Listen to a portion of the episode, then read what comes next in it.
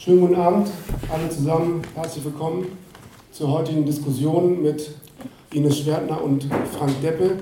Das Thema Sozialismus im 21. Jahrhundert, Sozialismus in unserer Gegenwart wird ja auch, ähm, um das nochmal vorauszusenden, eher mit der Partei Die Linke verbunden als mit der alten Tante SPD.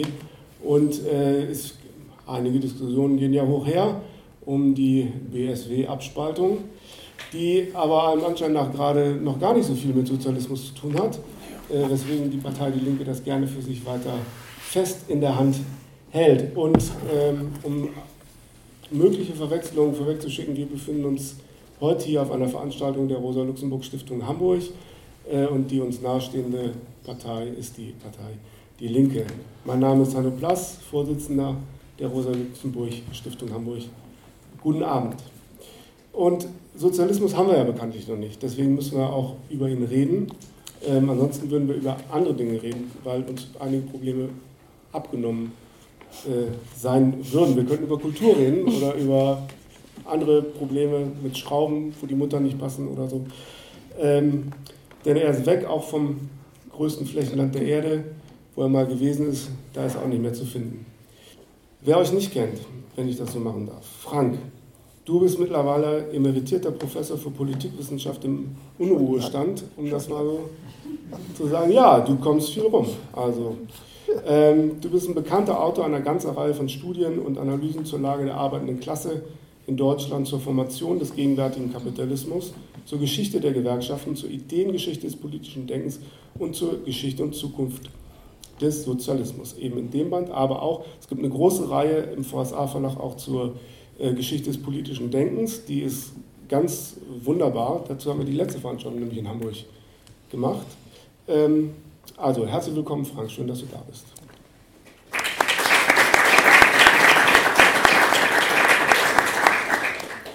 Ines, auch dir ein herzliches Willkommen. Du kommst auch viel rum. Das kann man auch sehen auf deinen verschiedenen sozialen Media-Accounts. Mhm. Nach wie vor immer, wo du bist. Ähm, Du bist aber auch gelernte Politikwissenschaftlerin, Publizistin und hast als ehemalige, wenn ich das so sagen darf, Mitherausgeberin der Zeitschrift Jacobin eine bundesweit sehr große Bekanntheit erlangt und ein, wie ich finde, bundesweit sehr also wichtiges ähm, ja, Theorie-Politik-Medium geschaffen für die Linke im weitesten Sinne, das ich sehr anregend finde muss ich sagen. Aber auch, das muss ich dazu sagen, die Webseite hat einen tagesaktuelleren Charakter. Also beides zusammen, finde ich, ist, ist schon bemerkenswert. Neben verschiedenen publizistischen und politischen Projekten, die du verfolgst, bist du auch, und das darf ich auch sagen, Kandidatin des Landesverbands Sachsen-Anhalt für die Partei Die Linke für die Wahl zum Europaparlament. Schön, dass du heute bei den ganzen Rumtouren auch Zeit gefunden hast, hier vorbeizukommen. Herzlich willkommen.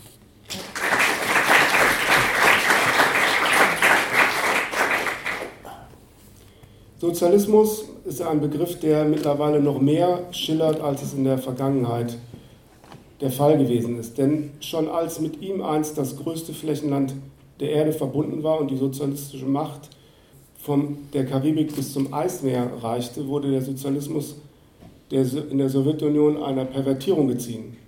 Trotzkisten, Rätekommunisten, Anarchisten und andere versuchten ja, den Begriff des Sozialismus in seiner Reinheit für sich zu behaupten oder umgekehrt den Begriff gegen die Beschmutzung durch die unperfekte Wirklichkeit reinzuhalten. Und das sage ich so ein bisschen polemisch, damit wir hier in Stimmung kommen.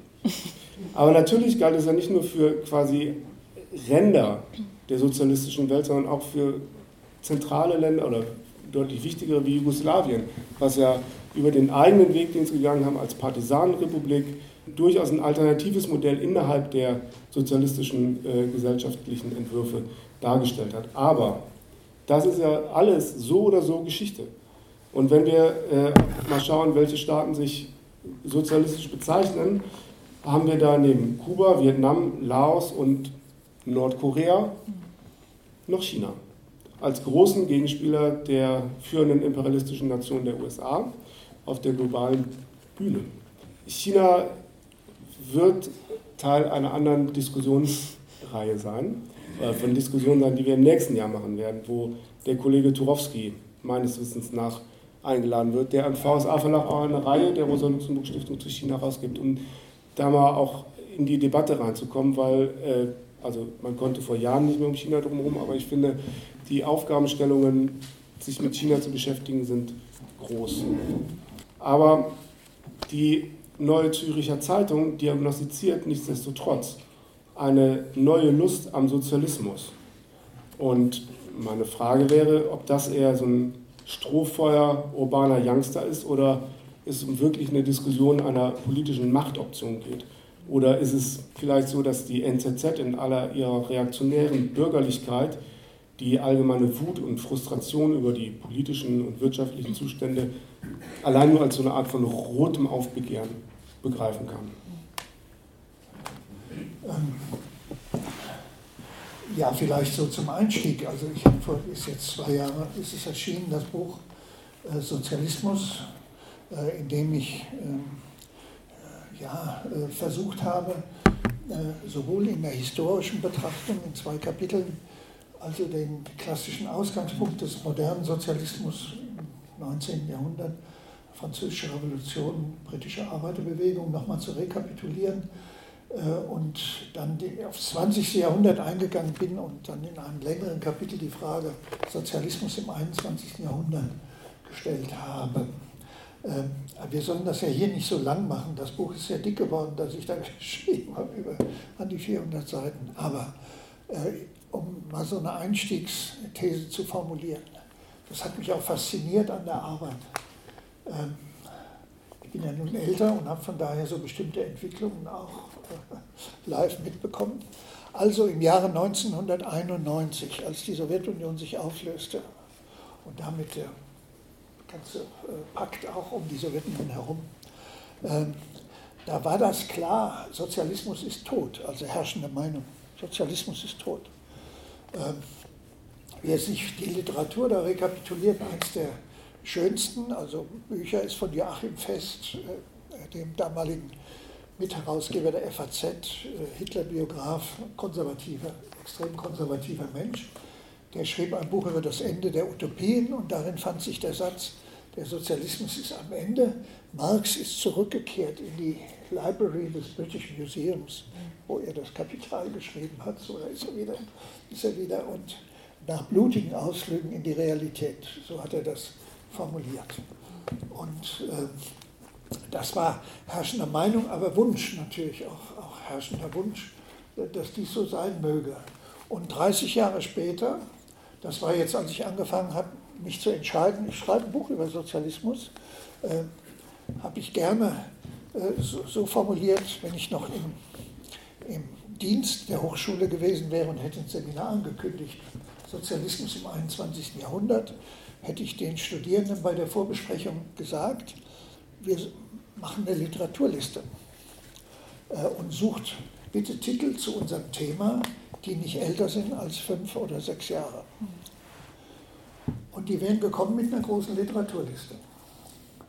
Und äh, mich hat natürlich besonders beeindruckt, dass eine Frau wie Nancy Fraser äh, dann äh, die gesagt hat, Socialism is back. Socialism is back. Und auch in dem neuesten Buch jetzt, das 2023 in Deutsch erschienen ist, über den Kapitalismus als Allesfresser und der, mit der interessanten These, dass er sich selbst zerstört, sozusagen, dass die Haupttendenz ist, auch in der gegenwärtigen Entwicklung. Da schreibt sie auf Seite 225, neben dem Kapitalismus ist auch der Sozialismus wieder da. Und der Kapitalismus meint sie in diesem Fall sozusagen der Kapitalismus in reiner Form, der Widersprüche, die er produziert. Ist der Sozialismus auch wieder da, also ist back. Jahrzehntelang galt das Wort als peinlich, als Bezeichnung für einen verachtenswerten Fehlschlag und als Relikt einer vergangenen Ära, jetzt nicht mehr, zumindest nicht in den Vereinigten Staaten.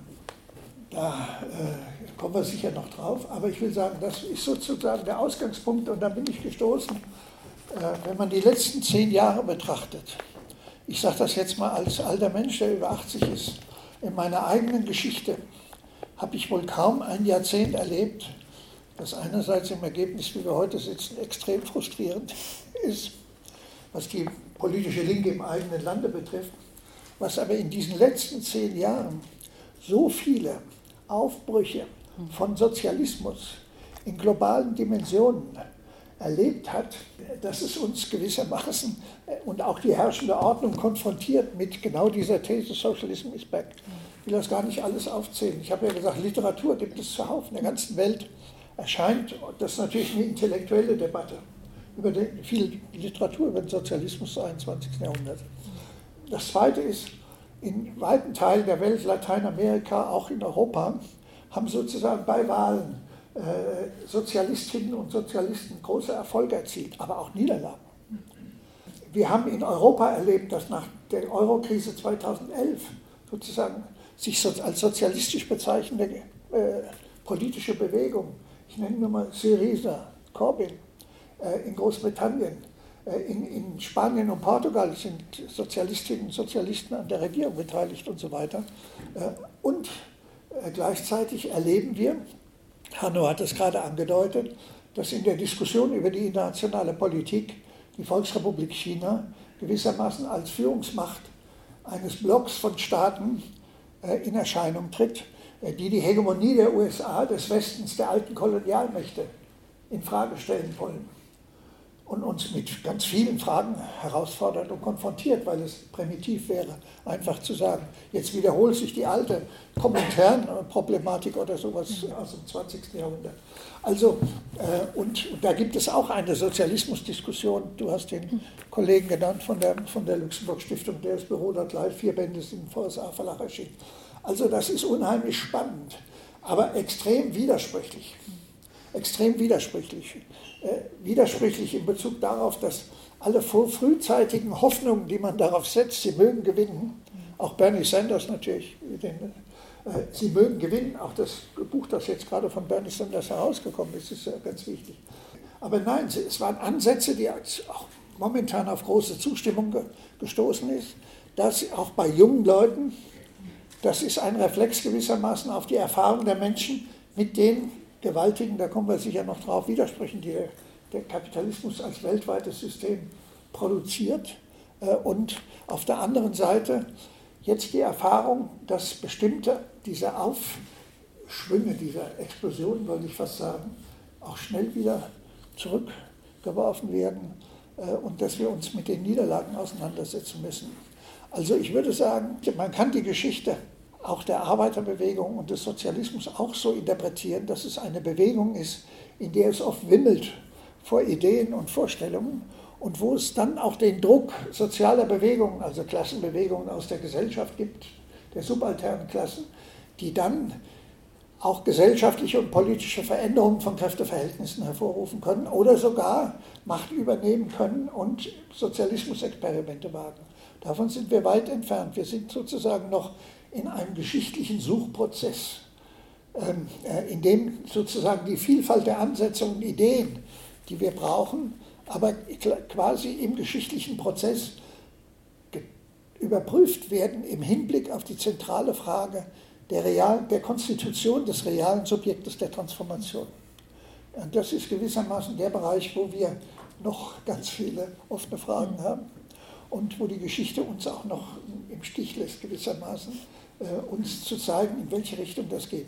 Dazu die Frage Sozialismus, das wirst du vielleicht, dann höre ich äh, die Frage, äh, Sozialismus in dieser globalen Dimension, in der wir sie stellen müssen, weil der Kapitalismus uns gewissermaßen die Vorgabe macht, die Fragen aus der Perspektive globaler Gesellschafts- und Machtverhältnisse zu betrachten. Aber die, globale Betrachtung der Sozialismusfrage zwingt uns schon dazu, die sozusagen die Besonderheit möglicher Entwicklungen in verschiedenen Bereichen von Lateinamerika, China äh, bis hin, also in Europa und Westeuropa, äh, so anzuerkennen, dass wir die Pluralität dessen, was sozialistische Veränderungen und Perspektiven sein können, dass wir die von vornherein mit einbeziehen müssen. Das war ein sehr großer Aufschlag für eine vielleicht etwas klein gemeinte Frage. Aber äh, die, urbanen, äh, die Konzentration auf die urbane hippe Großstadt ähm, Wähler und Leserschaft, mhm. ist sie das äh, die reale Machtoption oder nicht? Mhm. Oh je, das ist jetzt natürlich schwer, einerseits auf das einzugehen und dann auf das, was du gefragt Geh hast. Frank ein. Nee, aber deswegen habe ich ja gesagt, das ist gut, dass du angefangen hast, Frank, weil ich glaube, das hat nochmal äh, den Bogen sehr weit aufgemacht. Das kann ich mir aussuchen, was, was, ja. wo, wo ich da drin äh, weitergehe. Erstmal aber vielen Dank nochmal für die äh, Einladung auch hierher. Obwohl ich ja, wie du auch schon sagtest, äh, gerade vor allem im Osten unterwegs bin, äh, nehme ich das halt nicht so eng und fahre auch dann und wann äh, auch gerne ähm, hierhin zum Beispiel, weil ich auch in Hamburg aufgewachsen bin, war das absolut klar. Und mit Frank zusammen hier zu sprechen, sowieso zu dem Buch. Also insofern war das gar keine Frage, komme ich äh, sehr, sehr gern hierhin, auch wenn es wirklich so ein bisschen, also gestern war ich noch in Köln und davor in Bremen und dann in Magdeburg und so ein bisschen ist mein Kopf äh, ein bisschen langsamer geworden in den letzten äh, Tagen und Wochen, aber ich versuche ähm, trotzdem ja, auf der Höhe mitzudiskutieren. Und ich bin auch froh, wieder so ein bisschen ein Stück weit substanzieller zu sprechen als nur zur äh, Wagenknecht-Partei oder zu anderen äh, Fragen. Also sich mal wieder so diesen größeren Fragen zu widmen, finde ich auch ähm, gut und richtig, weil ich glaube, dass uns ja auch oder uns auch schon äh, länger beschäftigt und auch in diesem Buch, dass eigentlich die Notwendigkeit oder die Bedingungen für Sozialismus objektiv da sind oder sogar fast äh, größer und drängender geworden sind ähm, in den letzten Jahren. Ähm, und im Verhältnis dazu aber die gesellschaftliche Linke, zumindest hierzulande, halt relativ schwach ist. Und das ist halt die ähm, ja, paradoxe Situation, mit der wir so äh, leben müssen. Aber Frank hat es jetzt ja gerade schon gesagt, das ist im globalen Maßstab kann man das eben gar nicht so sagen, sondern da gibt es eigentlich immer wieder große Aufbrüche. Und genau diese großen Aufbrüche waren es ja auch, die uns letztlich dazu motiviert haben, die Zeitschrift zu gründen. Also wir hätten es nicht gemacht, wenn es in den USA nicht eine neue Bewegung gegeben hätte, die sich äh, den demokratischen Sozialismus auf die Fahnen schreibt. Also ich hätte es ja auch nicht für möglich gehalten, dass es ausgerechnet aus den USA oder aus Großbritannien kommt, wo wir gar nicht so ähm, hingeguckt haben bis dahin. Aber das war eigentlich die Inspiration für uns, eine, eine Zeitschrift aus dem US-amerikanischen zu übertragen ins Deutsche obwohl die uns immer gesagt haben, ihr habt doch in der deutschen Arbeiterinnenbewegung und in der ganzen intellektuellen Geschichte, äh, das fußt ja eigentlich alles auf deutschsprachiger Literatur und auch Bewegung und natürlich stimmt das, aber manchmal gibt es halt diese ja, historischen Bewegungen, dass man manchmal überrascht ist, woher dann der, der Funke tatsächlich äh, überspringt. Also ich glaube, für uns äh, galt es zumindest und ich glaube, ich kann auch sagen, das war dann ja auch so ein Phänomen, auf das spielst du ja auch an, was die NZZ sagte, dass es auch so eine Form von Millennial Socialism dann plötzlich gab. Und die Frage, warum jetzt junge Menschen, ähm, die ja eigentlich nichts anderes kennen als den Neoliberalismus und auch gar nicht den, den die nicht vor 89 geboren waren und sich deswegen gar nicht wissen können, ähm, wirklich womit sie sich beschäftigen, weil der Sozialismus dann ja eigentlich schon tot war und das Ende der Geschichte ausgerufen. Und ich würde aber eigentlich sagen, genau gerade deshalb ähm, gibt es so ein Interesse auch unter jungen Leuten, weil sie eigentlich nichts anderes kennen, außer diese Alternativlosigkeit. Also wenn man damit aufwächst und sagt, man, man kennt eigentlich nichts anderes als Privatisierungen und man kennt nichts anderes äh, als die öffentliche Daseinsvorsorge wird zurückgeschraubt und so weiter. Es gibt aber trotzdem, weil man, wir sind ja historische Wesen äh, und leben jetzt nicht einfach nur so geschichtslos äh, vor uns her, sondern natürlich spüren wir, dass es eine gewisse Sehnsucht nach dem gab, was hätte sein können. Also das ist, glaube ich, etwas, was sehr, sehr stark, zumindest nehme ich das in meiner Generation wahr, ähm, schon gibt, dass man sich auch äh, zurückschaut und sagt, okay, also es gab offensichtlich realsozialistische Versuche und jetzt ähm, sind wir so aufgewachsen in einer Zeit, die eigentlich vorgab nach dem Thatcher-Prinzip, ähm, nach dem Tina-Prinzip, there is no alternative, ähm, dann doch nach den Alternativen zu suchen, weil sich die Widersprüche eigentlich immer wieder zuspitzen und man immer wieder erkennt, eigentlich kann es das jetzt nicht gewesen sein. Also da kann ideologisch noch so stark dagegen gearbeitet werden von den herrschenden Klassen. Der Kapitalismus wird immer wieder diese Widersprüche produzieren, die, glaube ich, auch immer wieder diese Gegenbewegung und auch immer wieder die sozialistische Alternative so ähm, nötig macht. So, das ist, glaube ich, erstmal das, was man sagen kann. Und dann ähm, innerhalb dessen, äh, da hatte ich jetzt zuletzt auch eine Strategiedebatte, habt ihr vielleicht mitbekommen, auch bei der Rosa-Luxemburg-Stiftung mit dem Mario Candeas, der einen Beitrag dazu geschrieben hat, wir leben in keiner offenen äh, Situation. Und äh, mein Gegenbeitrag war doch, die Situation ist gesellschaftlich offen, also das ist jetzt äh, platt zusammengefasst. Aber er hat eben gesagt, die, ähm, die geopolitischen Konflikte und die ähm, hegemonialen Konflikte spitzen sich so zu, dass es eigentlich zu einer ähm, ja, einer Systemkonkurrenz kommt, von China einerseits und einer, andererseits eines grünen Kapitalismus, ähm, ja, so der, der Industrienation und eben auch äh, Deutschlands mit der Ampelregierung und allem weiteren. Und in dieser Blockkonfrontation ist eigentlich kaum Bewegung möglich. Ich fasse das jetzt nur ganz kurz zusammen. Ähm, und deswegen muss sich die Linke hauptsächlich auf, einen defensiven, auf eine defensive Position zurückziehen und wir werden uns damit abfinden müssen, in den nächsten zehn Jahren vermutlich uns zurückzuziehen ähm, auf kleinere solidarische Inseln und wir haben in dieser Situation halt kaum Bewegungsspielraum.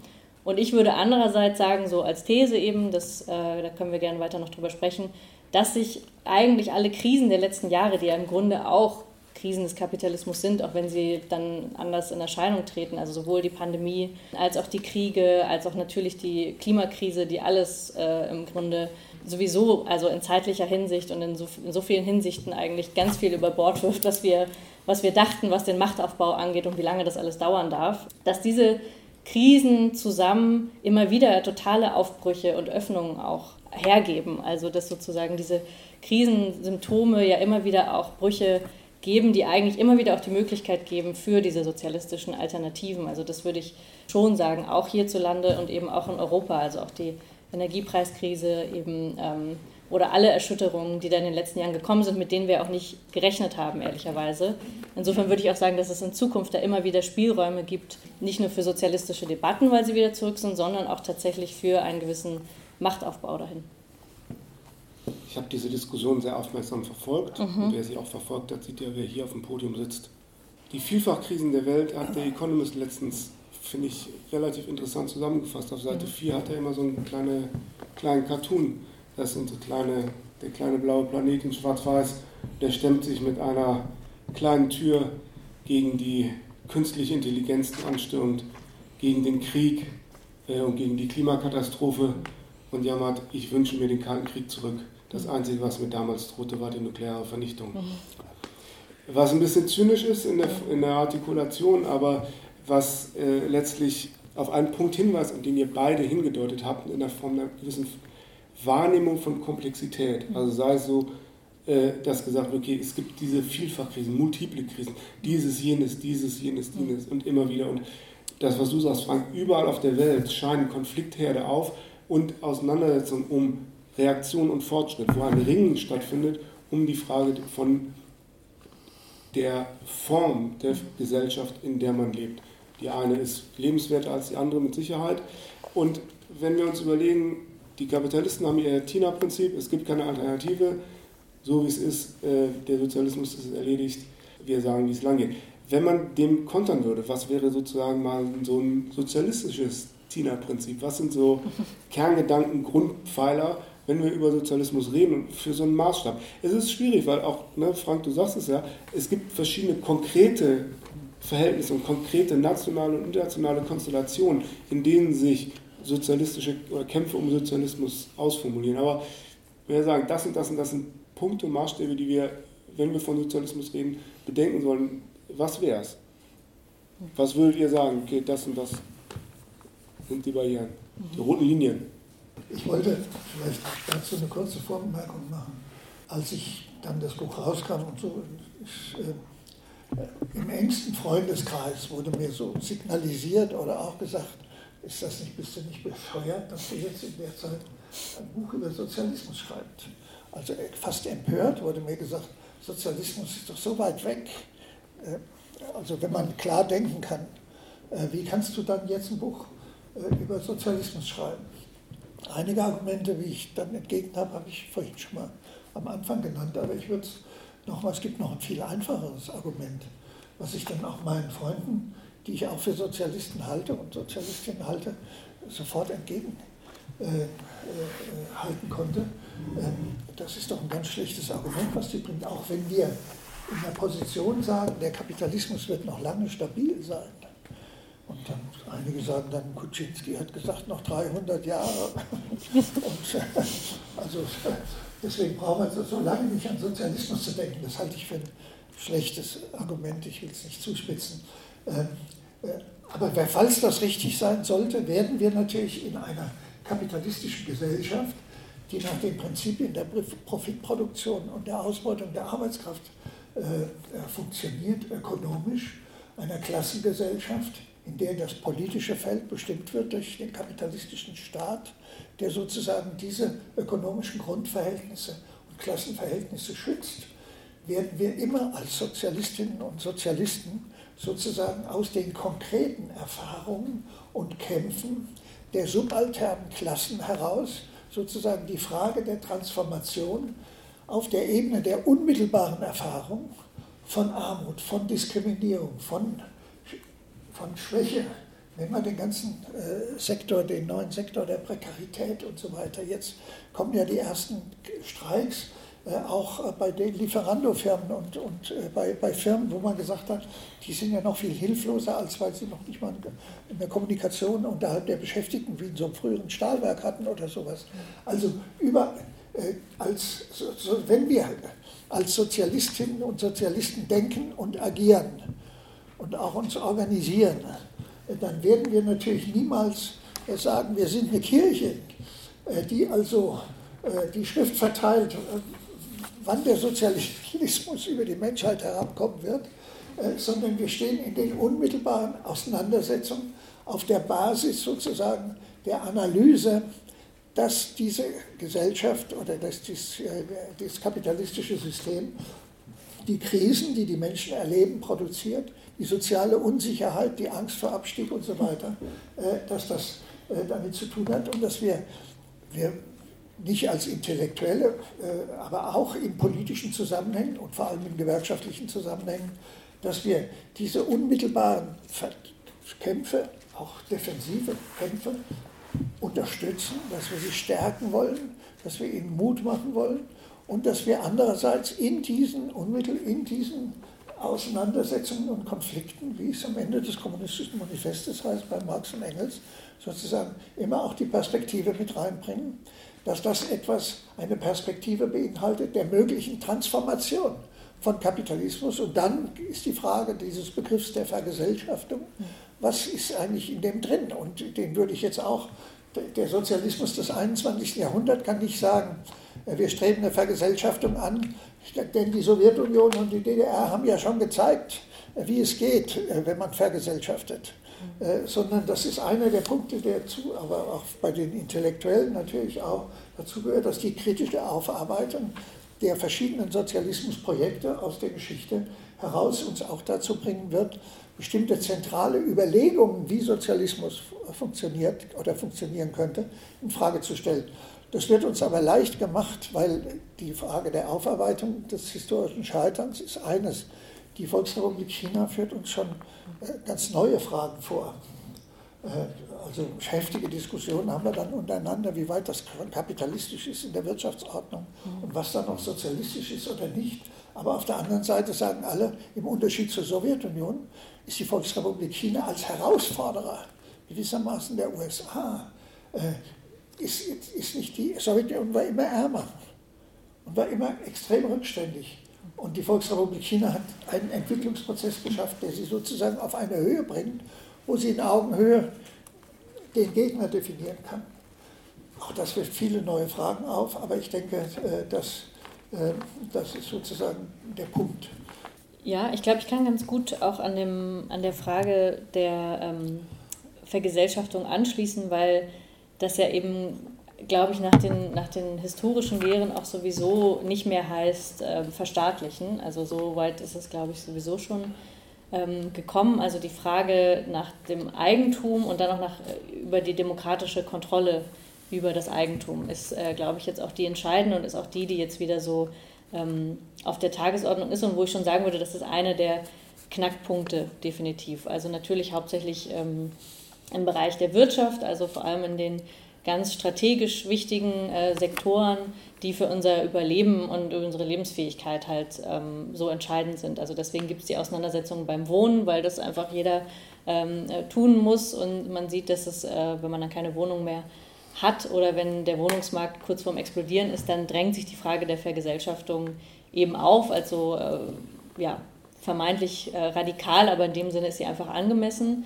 Und so müsste man es eben auch denken für andere gesellschaftliche Bereiche, also eben auch beim äh, bei der Krankenversorgung zum Beispiel, mhm. ähm, also bei den, bei den Kliniken. Und ähm, ich würde eben auch sagen, jetzt äh, auch durch die Energiekrise ist das auch bei den ähm, Energieunternehmen ist es so deutlich geworden, dass man privat kapitalistisch organisiert eigentlich nicht die Daseinsvorsorge sicherstellen kann und zusätzlich auch noch den Planeten zerstört. Also insofern kommen wir da immer mehr zu der Frage hin, was würde eigentlich eine andere Form des Produzierens bedeuten und was würde die demokratische Kontrolle darüber bedeuten. Also ich glaube, das ist etwas, was schon mittlerweile ja, so weit in den Mainstream übergegangen ist, dass man davon sprechen kann und dass man auch, haben wir ja gesehen mit Deutsche Wohnen enteignen, man kann durchaus auch Enteignungen fordern, auch wenn das sehr zugespitzt ist und sehr ähm, ja, populistisch war auf eine Art und Weise, aber trotzdem ähm, ist die, die Wut und die Frustration mit den äh, Unternehmen schon auch so groß, weil einfach alle in ihrem Alltag spüren, es kann nicht sein, dass nur wenige Unternehmen so viel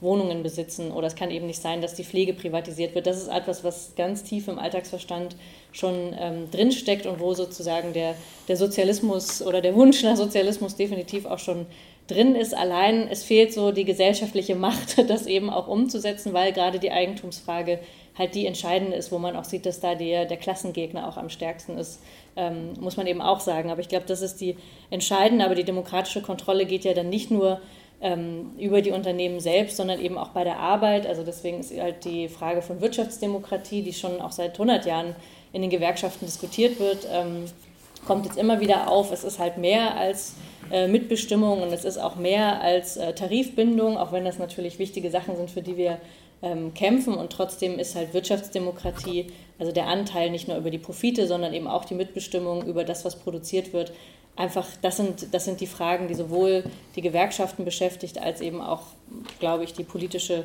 Linke, also die demokratische Kontrolle über unsere Zeit, über unser Leben. So, das sind wirklich, glaube ich, so die, die großen Grundfragen und auch, äh, auch zu dem passend, was Frank gesagt hat, gibt es auch in den im, äh, im englischsprachigen äh, Debattenraum gibt gerade sehr, sehr viele Diskussionen zu einem Marktsozialismus. Also die Frage eben, wenn man über Eigentum nachdenkt, und das kommt jetzt so langsam auch so rübergeschwappt ins Deutschsprachige, das ist wie mit äh, Filmen oder auch bei den Charts, also das ist bei der Musik auch so, irgendwann Monate später kommt es auch in Deutschland an. So ist das in der Debatte auch zum Marktsozialismus, dass man sich eben fragt, okay, nach der historischen Erfahrung, welche Anteile sollten verstaatlicht sein, also welche strategischen ähm, Energieversorgung zum Beispiel müssten in staatlicher Hand, welche Teile der Daseinsvorsorge müssten eigentlich eher vergesellschaftet sein, also andere Eigentumsformen annehmen? Und welche würden auch immer noch ähm, nach Marktprinzipien funktionieren, weil man sich eigentlich nicht vorstellen kann, dass eine Planwirtschaft so als Ganzes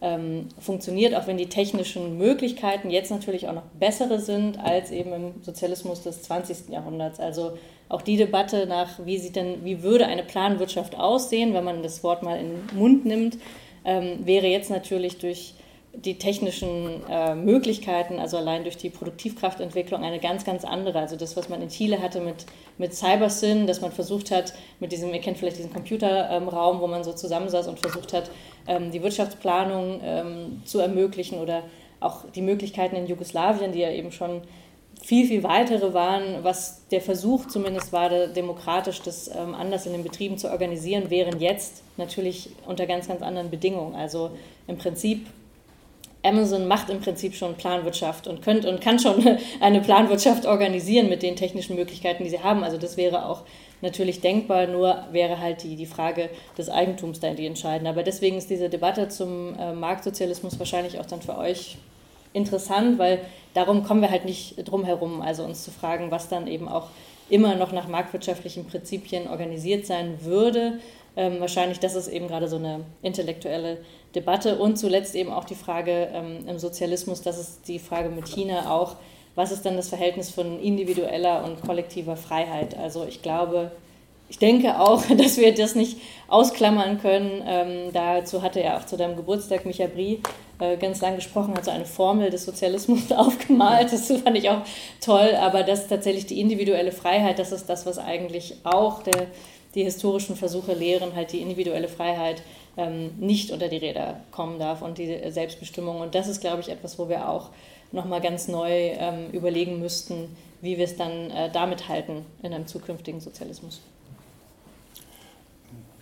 Ich wollte, wenn ich, wenn ich, wenn ich jetzt äh, vielleicht noch eines äh, ergänzen. Ähm, das war jetzt äh, auch sehr wichtig.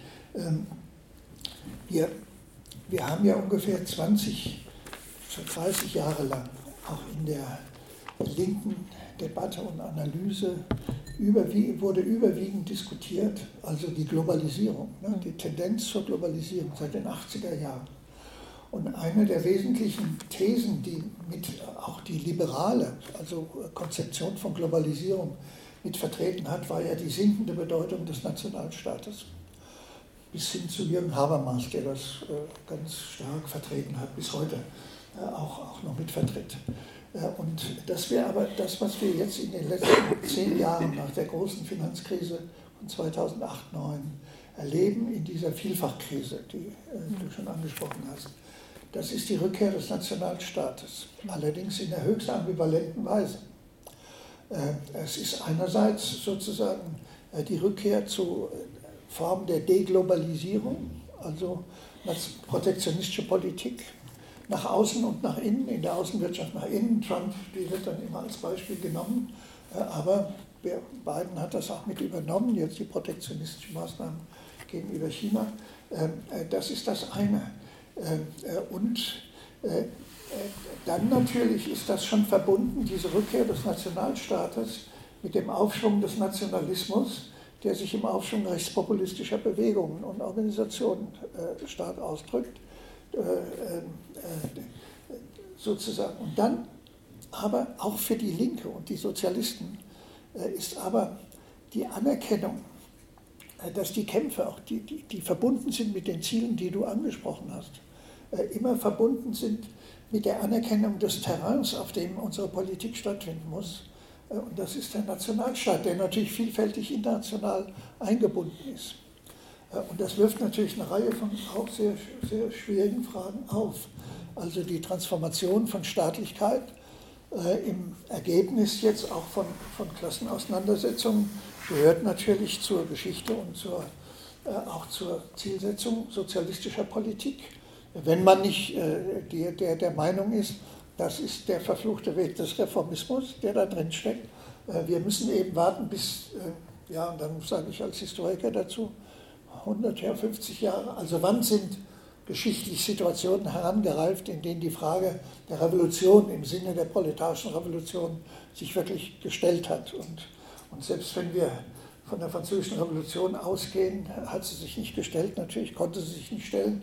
48 in der russischen Revolution hat sie sich eigentlich auch nicht gestellt, weil das Proletariat in der russischen Revolution aufgrund seiner äh, zahlenmäßigen Schwäche sozusagen konnte, also es war immer schon die Bauern und äh, Gramsci hat dann präziser formuliert, subalterne Klassen, Bündnisse subalterner Klassen.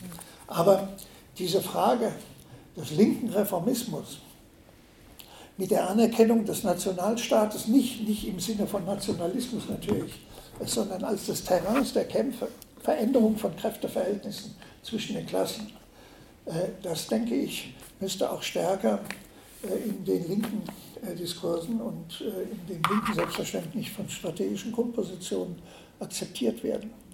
Weil das wirft natürlich eine Reihe von, von extrem schwierigen Fragen auf, die auch dann wiederum mit Sarah Wagenknecht zu tun haben. Mhm.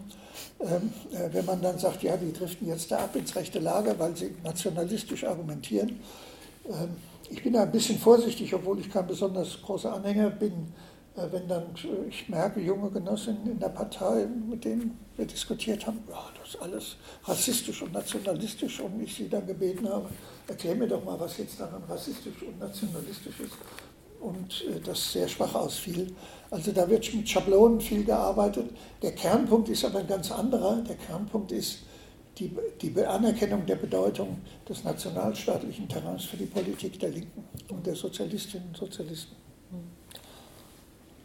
Ihr habt jetzt viele Sprünge aufgemacht. Mhm.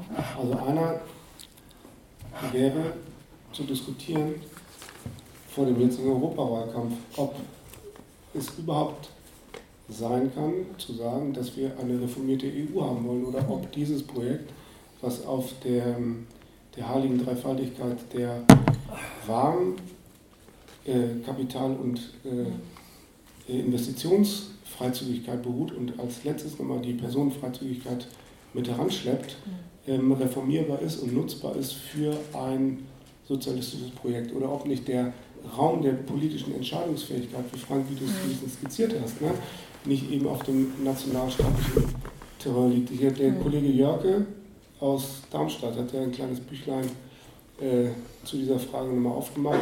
Wolfgang Streeck. Streeck auch. Streeck. Ähm, also ich finde das eine ernsthafte Frage, weil, man, weil es auch eine Differenz in der politischen Argumentation einfügt.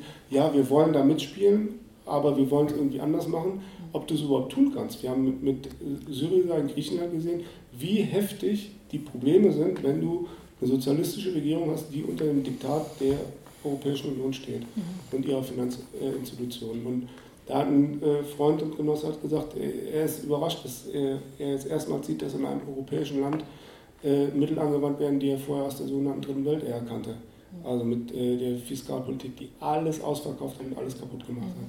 Das wäre ein Strang, den müssen wir nicht führen. Der mhm. führt auch sehr äh, in deine aktuelle Betätigung vielleicht. Ich finde nochmal spannender die Frage auch ähm, der Terminologie. Also mhm.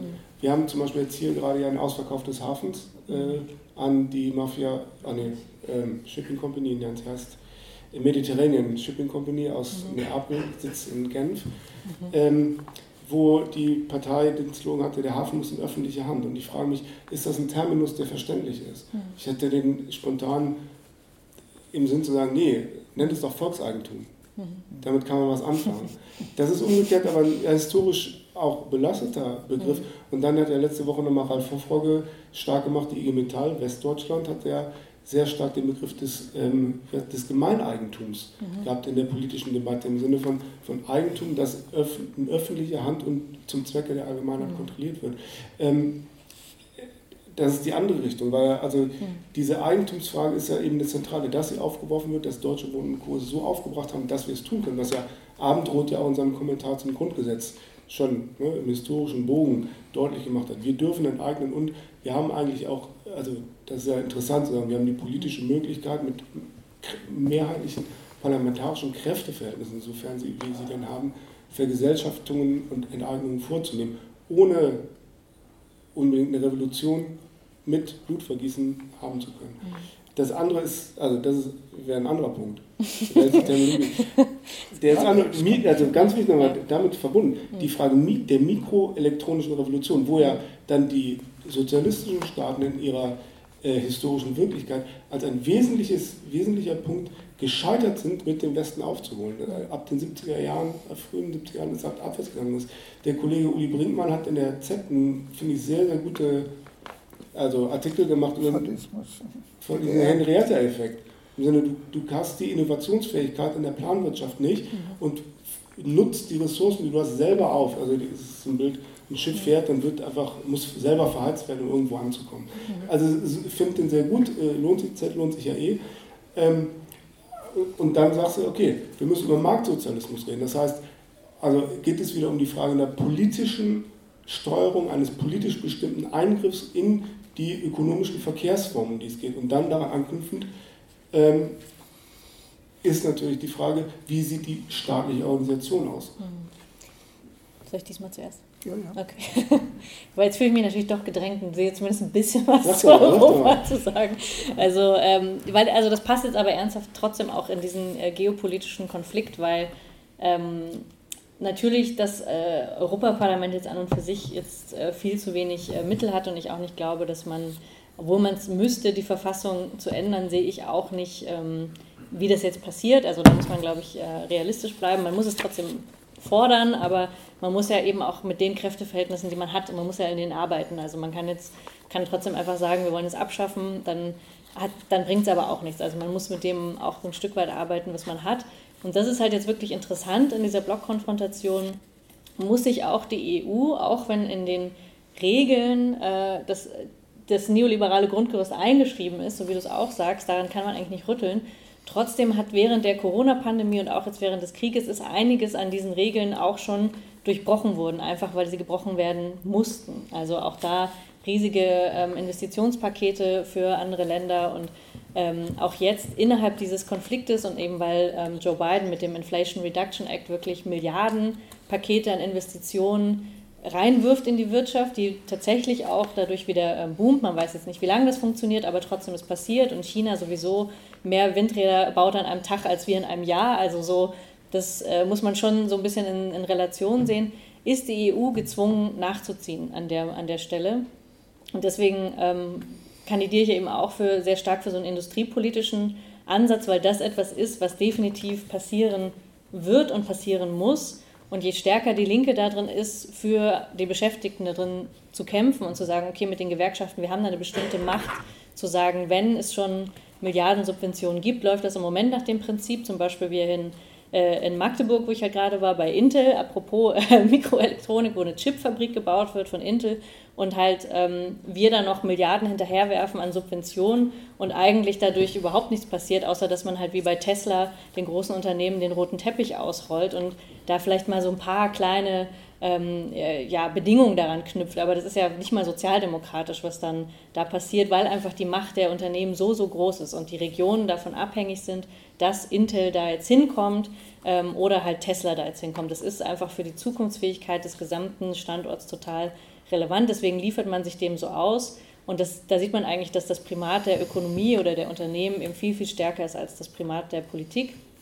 Und da, glaube ich, wäre es schon wichtig, einfach weil das in den nächsten Jahren noch viel, viel mehr massiver so sein wird, da sehr stark zu sein und zu sagen, wir müssen es an Bedingungen knüpfen, nicht nur an Umweltauflagen oder Beschäftigungsbedingungen, sondern eben auch, das wäre jetzt der Punkt für sozialistische Industriepolitik, zu sagen, öffentliche Gelder müssen auch in öffentliches Eigentum fließen und deswegen ist an bestimmten Stellen ob es jetzt die Chipindustrie ist, da hatte ich jetzt in den letzten Wochen sehr viele Debatten zu.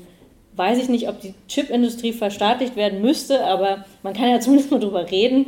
Also wenn es schon um so eine Fabrik ähm, geht, müsste man sich halt überlegen, ob das, ob das möglich wäre. Und vielleicht noch eine Anekdote zur die Kräfteverhältnisse, wie sie so sind. Ähm, man könnte vergesellschaften, also ähm, oder wir haben ja auch schon enteignet, nämlich zuletzt auch äh, in Schwedt, ähm, haben wir auch äh, versucht äh, oder wurde enteignet nach dem oder während des Angriffskrieges und ähm, dann gab es eine Anhörung im Bundestag im Energieausschuss und dann saß ich da irgendwie als Expertin der Linken für Vergesellschaftung. Und da war halt, also da könnt ihr euch gar nicht vorstellen, in allen Fraktionen war absolut klar, es muss jetzt wieder privatisiert werden. Man steht nirgendwo, dass irgendwann, dass es ein Privatisierungsgebot gibt. Aber es war klar für alle Fraktionen, anders geht es gar nicht. Das muss jetzt halt wieder verkauft werden an den höchstbietenden internationalen Käufer. Und ich war dann die Einzige, die gesagt hat, naja, also man könnte ja auch, ähm, jetzt wo wir schon einmal hier enteignet haben, könnte man ja auch darüber nachdenken, den Energiesektor in die öffentliche Hand zu nehmen. Und da wurde ich natürlich ausgelacht. Also da war, das war ja ganz klar, dann saß die AfD hinter mir und hat gesagt, äh, Planwirtschaft oder was? Und ich so, ja, also wieso nicht? Also das ist so ein bisschen der Stand der Debatte oder der Kräfteverhältnisse. Natürlich ist es de facto immer noch möglich, aber es ist gerade politisch so, so weit weg, ähm, darüber überhaupt zu sprechen. Und das wird jetzt beim Hafen, da kennt ihr euch jetzt besser aus, wie da die Chancen stehen, aber ich gehe mal davon aus, auch eher schlecht. Das, das lohnt aber trotzdem immer wieder die Debatte zu führen an den Punkten, also weil es eben dauernd diese Verkäufe gibt und immer wieder diese Chancen auch gibt. Und ähm, ja, also je stärker die Linke da ist, weil sich diese Türen immer wieder öffnen werden, das meine ich eben auch auf, mit der europäischen Industriepolitik, die wird passieren und je stärker die Linke ist, desto besser, weil während der Eurokrise uns immer die griechischen Genossinnen und Genossen gesagt haben, ja, ihr braucht uns jetzt nicht zu bemitleiden oder irgendwie uns äh, traurig angucken, sondern das Problem seid ihr. Also Deutschland ist der Hegemon in Europa und je, je stärker die deutsche Linke ist und wenn es keinen Wolfgang Schäuble gibt oder keinen Christian Lindner, dann ist das auch besser für die südeuropäischen und osteuropäischen Genossinnen und Genossen. Also die sagen dann immer, ihr müsst halt gucken, wie ihr zurande kommt und da ist halt wirklich äh, ja, Deutschland immer noch mal als Wirtschaftsstandort der wichtigste Punkt da drin. Deswegen ist auch da Europa an und für sich nicht unser Hauptkraftfeld oder nicht unser Hauptbetätigungsfeld, aber gleichzeitig eben die deutsche Politik ist so eng damit verbunden, weil wir einfach dieser wirtschaftliche Hegemon sind. Deswegen muss man darum kämpfen. Auch? Ja, mhm. bitte. Ähm, ich habe, solange ich noch im Dienst war, ja auch relativ viel über Europa mhm. gemacht mit meiner Forschungsgruppe Europäische Gemeinschaften. Also wir haben, sind auch immer ausgegangen natürlich von der kapitalistischen Dominanz des ganzen mhm. Projektes, auch entstanden im Kalten Krieg. Auch die Amerikaner haben das Ganze in Europa in ihre Hand, deutsche Hegemonie. Ähm, gleichzeitig haben wir aber versucht, auch die positiven Ansatzpunkte, hm. die, äh, wobei ich mich dann ärgere, wenn wir von der Linken so einen Kongress, war beim letzten Mal die Auswahl der Kandidaten Kandidatinnen da für die Liste, die haben, haben sich die meisten dann vorgestellt, ich, ja gut, die hatten wenig Ahnung, ja, Europa soll sozial werden. Ja, mhm. das ist dann, äh, das, das, äh, das geht dann gewissermaßen am, am Begriff dessen, was, was, was da wirklich ein, also der Kern dessen, dieses europäischen Integrationsprozesses mach, äh, ausmacht, äh, geht dann ziemlich vorbei und ähm, äh, ich will nur auf einen Punkt hinweisen, der auch für unsere Diskussion jetzt über die Einschätzung der globalen Machtverhältnisse und der Veränderungen eine Rolle spielt. Äh, gerade angesichts der Tatsache, dass die deutsche Bundesregierung sich jetzt in der gegenwärtigen Situation so bedingungslos unter die Leitführungsfunktion der USA gestellt hat, ist die Frage immer noch im europäischen Rahmen, gibt es immer noch genügend Stimmen und Ansätze, die auch für eine eigenständige europäische Politik und Friedenspolitik auch äh, äh, plädieren und sich einsetzen. Und das wäre meiner Ansicht nach eine wichtige Ebene in der internationalen Politik, auch für die deutsche Linke, die da vertreten ist. Zur Vergesellschaftung zwei Bemerkungen. Ähm, dass die Frage der Vergesellschaftung äh, des Gemeineigentums ist ja nicht nur im Wohnungsbau, in der Wohnungswirtschaft gestellt worden. Ähm, äh, ich war am Wochenende, hat in Marburg eine Tagung stattgefunden von linken Medizinern, mhm. die vor 50 Jahren einen Kongress gemacht haben in Marburg, kritische Medizin. Die haben sich getroffen, aber es waren viele Junge dabei, es waren sehr, sehr. Und äh, mein Bruder ist da sehr stark engagiert, seit, seit 50 Jahren, wie gesagt. Äh, aber äh, die haben, machen natürlich, also im medizinischen Bereich und im Bereich des Krankenhauswesens ist natürlich die Frage der Abwehr der Privatisierung. Das ist jetzt, sind ja die Kernbereiche neoliberaler Politik, was die über Privatisierung zerstört haben in den letzten 30 Jahren sozusagen das wieder reinzuholen. Das ist ja auch in der englischen Politik. Jetzt äh, McDonald und andere haben in der neuesten Nummer des Sozialismus gerade ist da ein sehr guter Artikel äh, erschienen, als was sie für Labour dort sagen, was eine Labour-Regierung zu tun hätte. Also das wieder aufzubauen, und zwar als öffentliches Eigentum, was zerstört worden ist, also äh, in den 30 Jahren neoliberaler Politik und dazu gehören ja dann also die verschiedenen Bereiche der Reproduktion. Und diese Bereiche der Reproduktion werden ja für das Funktionieren einerseits des Kapitalismus unter der Voraussetzung dieser gewaltigen Produktivkraftsteigerung, äh, äh, werden die immer wichtiger und werfen für uns auch viele Fragen auf. Äh, auch, auch Fragen, die mal so in utopischen Dimensionen, aber im Marxismus ja immer drinstecken. Die Produktivkraftrevolution, die jetzt nochmal mit der, äh, der technischen Intelligenz eine neue Stufe einnimmt, bedeutet ja immer auch Reduzierung von notwendiger Arbeit und Entstehung von freier Zeit. Und Oskar Wendt hat vor 30 Jahren mal ein wunderbares Büchlein geschrieben, wer beherrscht die freie Zeit? Das bezog sich damals auf den Kampf der IG Metall für die 35-Stunden-Woche. Und äh, diese sozusagen Dimension, das ist die eigentliche Dimension, äh, wo, wir, wo man sagen würde, die Perspektive Sozialismus, die utopische Dimension. Äh, äh, nämlich eine, eine Gesellschaft, in der die Produktion des Reichtums auf der einen Seite von den technologischen Bedingungen her und Wissenschaft immer mehr zunimmt und auf der anderen Seite die notwendige Arbeit für die Schaffung dieses Reichtums abnimmt und freie Zeit entsteht. Das ist die eigentlich kommunistische Perspektive, würde ich mal sagen. Das hat, so hat Marx das, glaube ich, in dem berühmten Maschinenkapitel da in den Grundrissen auch gesehen. Äh, André Gortz war derjenige, der in den 80er Jahren nochmal mit seinem Büchlein über Wege ins Paradies das aufgegriffen hat und damals äh, äh, dieses, was heißt das, wenn wir alle reduzieren auf die notwendige Zeit von 30 Stunden oder weiter und das passiert dann außerhalb äh, dieser Zeit.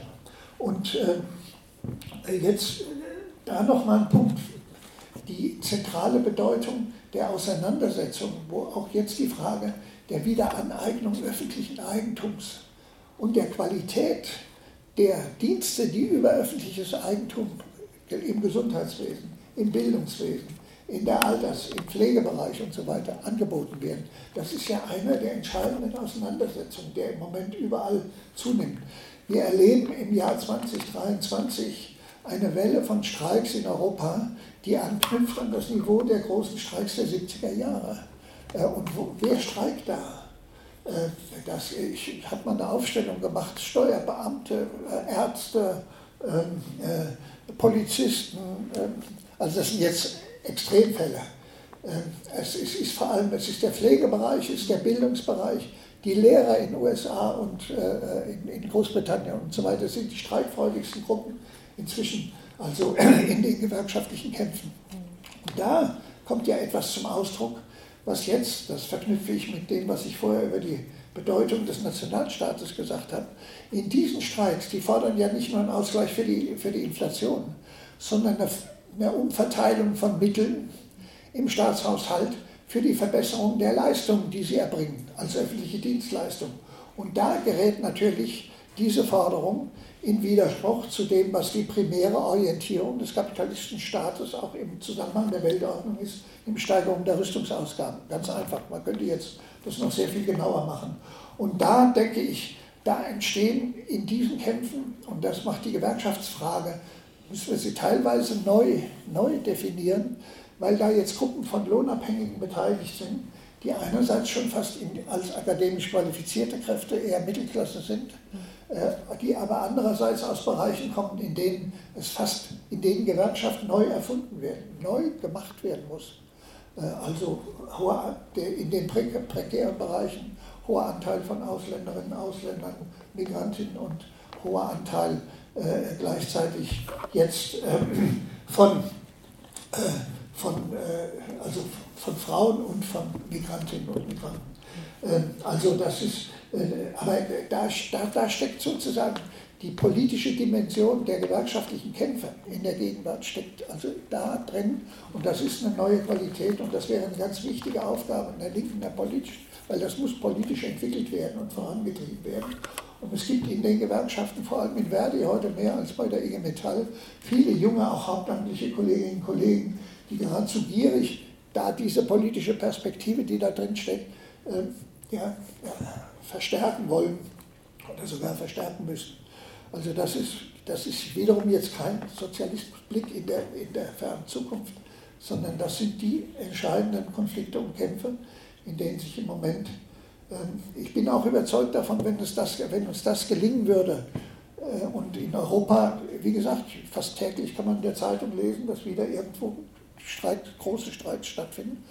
Auch in den USA haben die Automobilarbeiter, um jetzt mal die andere Flanke der alten industriellen Arbeiterklasse zu nehmen, offensichtlich in einem großen Streik einen äh, ziemlich interessanten Tarifvertrag erkämpft, der im Moment in, der linken Presse ja auch äh, konzentriert wird. Ähm, das wäre die Frage, wird so eine, Sozi also wenn die These, die sozialistische Perspektive wird dann wieder lebendiger, wenn eine gesellschaftliche Linke in Erscheinung tritt, die tritt in den Kämpfen, in diesen Kämpfen in Erscheinung, wird das eher sozusagen müssen wir eher mit einem katastrophischen Szenario rechnen. Äh, das ist ja auch, da gibt es ja Clover und solche Leute, die schreiben Riot, die neue Form des Klassenkampfes unter den Bedingungen, die wir gerade beschrieben haben, des spaltenden Kapitalismus, der neue Spaltungen erzeugt, Marginalisierung, Fragmentierung und so weiter. Die, die Form, das typische Form des Kampfes ist Riot, Aufstand. Es explodiert irgendwo, meistens in den USA haben wir dann immer das Beispiel, äh, Rassismus und, und der Floyd-Fall und, und, und, solche Dinge. Ähm, äh, und dann, dann explodiert mal eine Region und dann wird, Riot heißt dann, wird, wird geplündert und so weiter und dann ist es nach relativ kurzer Zeit wieder vorbei. Oder gelingt es gewissermaßen, die politische Perspektive in diesen gewerkschaftlichen Kämpfen äh, tatsächlich stark zu machen, äh, indem auch jetzt, äh, das wäre eine Aufgabe auch in der linken Partei zum Beispiel, äh, diese großen Fragmentierungslinien, die es gibt in der Arbeiterklasse, von den lohnabhängigen Mittelschichten bis hin zu den Marginalisierten, äh, die da auch in den politischen Kämpfen zusammengeführt werden. Und da gibt es ja eine Reihe von Ansatzpunkten, dass die verschiedenen Themen, Klimafrage, Tariffragen und so weiter, da gibt es hoffnungsvolle Ansatzpunkte, die muss man weiterentwickeln. Und die, leider ist die Krise der Partei Die Linken so, dass dass sie dann nicht eher schwächer ist in der gegenwärtigen Situation, solche Ansätze voranzutreiben. Also ist viel von den Debatten, die wir haben, die wir auch hier in dem Rahmen haben, eine Debatte ohne Macht. Hm. Was ich bemerkenswert finde, nochmal auf die, um auf die alten Gewerkschaften zu kommen, ist eine, also weil du, Frank, meinst, was gärt in den Gewerkschaften, was gärt in den verschiedenen fragmentierten Branchen und Bereichen der arbeitenden Klassen. Ähm, es gibt diese wunderbare kleine Studie, E-Mobilität ist das die Lösung, die die Luxemburg Stiftung gemacht hat, ja. wo es ein paar äh, Wirtschaftsjournalisten, drei äh, quasi auf der Ebene des, der Vertrauensleute und des, der mittleren Betriebsratsebene Befragungen gemacht haben zur Lage des Arbeiterbewusstseins in der Automobilindustrie. Es ist erhellend, weil es, äh, also ich finde, solche Studien braucht es viel, viel mehr für alle Branchen und vor allen Dingen da, wo auch gewerkschaftliche Organisierung und Kämpfe stattfinden, was ich finde, was eine originäre Aufgabe auch der Stiftung wäre, genau was zu tun.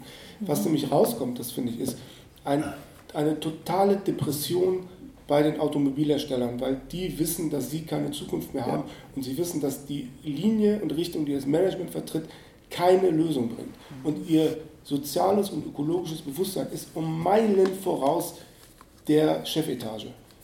Ähm, aber sie, sie haben keine gewerkschaftliche Macht, keine betriebsinterne Entscheidungsmacht. Also die Frage von Wirtschaftsdemokratie spielt da unmittelbar rein. Können Sie eigentlich entscheiden, was produziert wird? Und als Gegenbeispiel haben die Kollegen da die äh, Straßenschienenfahrzeugbauer genommen, also äh, Straßenbahnen und so weiter und so mhm. fort. Und da geht dir das Herz auf. Das sind mhm. Leute, die wissen, was sie produzieren, wofür, wie es eingebettet ist in den sozialen und urbanen Raum und haben einen wahnsinnigen Produzentenstolz. Dass sie sagen, wenn wir da und da an der Stadt sind, dann sehen wir einen Wagen von uns fahren, da klopft, geht uns das Herz auf und wir klopfen uns auf die, auf die Schultern. Also mhm. Ich, wir haben die Broschüre nicht hier, ihr könnt sie runterladen. äh, natürlich Fehler hier auf allen Seiten. Aber die, also ich finde, es ist ein richtiger Meilenstein dafür, was eigentlich notwendig wäre, wenn wir auf einer intellektuellen Ebene versuchen, die Debatten und die, die Lagen zu begreifen, außer wo wir unser Lohn und Brot verdienen, in mhm. welchen Verhältnissen. Mhm. Ähm, und also Prekarität, ein Riesenbereich, mhm. Gräfenhausen als ist ein Beispiel, wo mhm. Leute, von denen, denen du gedacht hast, die so ausgeschlossen sind aus dem gesamten der gesamten gewerkschaftlichen Organisierungsebene vordergründig Erfolge feiern, die, die bis in die Tagesschau erreichen, drauf und runter, aber ohne Unterstützung der Gewerkschaften vor Ort ja auch so nicht stattfinden können. Also das ist wirklich bemerkenswert, was dort passiert. Ähm, was ich sage mit der, äh, und was auch Frank gesagt hat, die Frage der, der gesellschaftlichen Macht, der Debatten, die wir führen und der politischen Perspektive für diese gewerkschaftlichen Kämpfe, weil also diese leninische Debatte von tretunionistischem Bewusstsein, die brauchen wir nicht führen, das braucht ein politisches Bewusstsein in den gewerkschaftlichen Kämpfen. Das ist ja, mhm. ist, ist ja klar. Aber was glaubt ihr, wie mhm. ne, solche Debatten, solche Kämpfe, was braucht es für eine Form der Operationalisierung? Mhm. Was ist das Handwerk, das Werkzeug, um diese politische Perspektive zu bekommen? Wir reden von der gesellschaftlichen Linken. Es geht ja um Konkretes noch. Soll ich anfangen? Ja, ja. Okay. Ja, das äh, ist jetzt ein witziger kleiner Werbeblock dann direkt fürs Buch. Bitte, bitte. Ganz äh, spontan da reingeschoben. Nein, aber das ist genau äh, eine der Fragen, um die es auch geht in dem Buch, äh, kann ich ja schon mal verraten. Und witzigerweise, weil wir die Veranstaltung dazu vor einem Jahr hatten. Zwei Jahre. Vor zwei Jahren. So lange hat das Buch gedauert. Okay. Also jedenfalls, es war zu Franks Geburtstag ähm, ein, äh, ja, ein, ein, ein, Podium oder eine ganze Tagung zur, zum Sozialismus und damals hatte ich dann noch äh, gesagt, jetzt muss ich mittlerweile wirklich schon lachen, wenn ich das äh, darüber spreche, aber damals habe ich eben gesagt, ja, es braucht ein strategisches Zentrum in dieser ganzen Frage, das muss die Partei sein. War ich natürlich noch weit davon weg, äh, für die Partei äh, anzutreten, aber offensichtlich habe ich mir das da schon gedacht und auch in dem Beitrag geschrieben, weil es gibt ja so eine, äh, auch lange in der, in der Linken so eine Debatte ähm, zur äh, Mosaiklinken. So, das war auch eine Auseinandersetzung damit auf dieser Tagung von unserem geschätzten Kollegen Hans-Jürgen Urban, der, als er das, die Debatte eingebracht hat, vor zehn Jahren gesagt hat, es muss ein, also aus der realen Einschätzung der, der Kräfteverhältnisse, die gesellschaftliche Linke besteht aus einem Mosaik und man muss sich in einer Art und Weise dazu verhalten, dass wir da ja, funktionsfähig werden. Und ich glaube, obwohl ich das Konzept immer noch sehr, sehr äh, schätze und auch immer noch mit dem was anfangen kann, weil wir natürlich nicht alle gleich organisiert sind und so weiter. Und das auch in der globalisierungskritischen Bewegung auch nochmal gezeigt hat, wie viel andere Akteure dazugekommen sind, jetzt auch nochmal durch die Klimabewegung und so weiter. Also es ist nicht alles auf einen Punkt äh, zu reduzieren, nach wie vor. Aber ich würde eben schon sagen, es fehlt auch da in der gesellschaftlichen Linken an einem solchen strategischen Zentrum oder halt an einem Punkt, wo sich so Kämpfe kristallisieren können und wo es auch eine gemeinsame Transformationsperspektive gibt. Also weil das, was eben an gewerkschaftlicher Erneuerung und Bewegung stattfindet, ist eben immer noch stark in der innergewerkschaftlichen äh, Logik. Und die ist natürlich gut und die Bewegung findet auch statt. Aber man hat jetzt auch in einem Streik früher gesehen, wir hatten schon große Probleme, das gesellschaftlich ähm, so weit in die Gesellschaft zu tragen, dass es eben auch größer unterstützt wird, dass es eine größere Bewegung wird.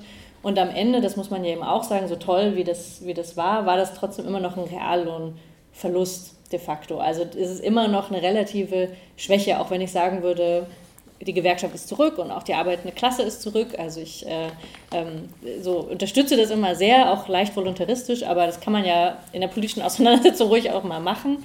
Ähm, aber eben nichtsdestotrotz äh, ist es halt noch eine, eine Schwäche und es ist auch eine Schwäche, wenn dieses politische Mandat der Gewerkschaften nicht nur von den Gewerkschaften selbst, das kann man glaube ich auch nicht erwarten, oder von den Beschäftigten selbst, sondern es muss glaube ich immer noch eine Partei geben, das ist äh, das Stichwort, was du hören wolltest.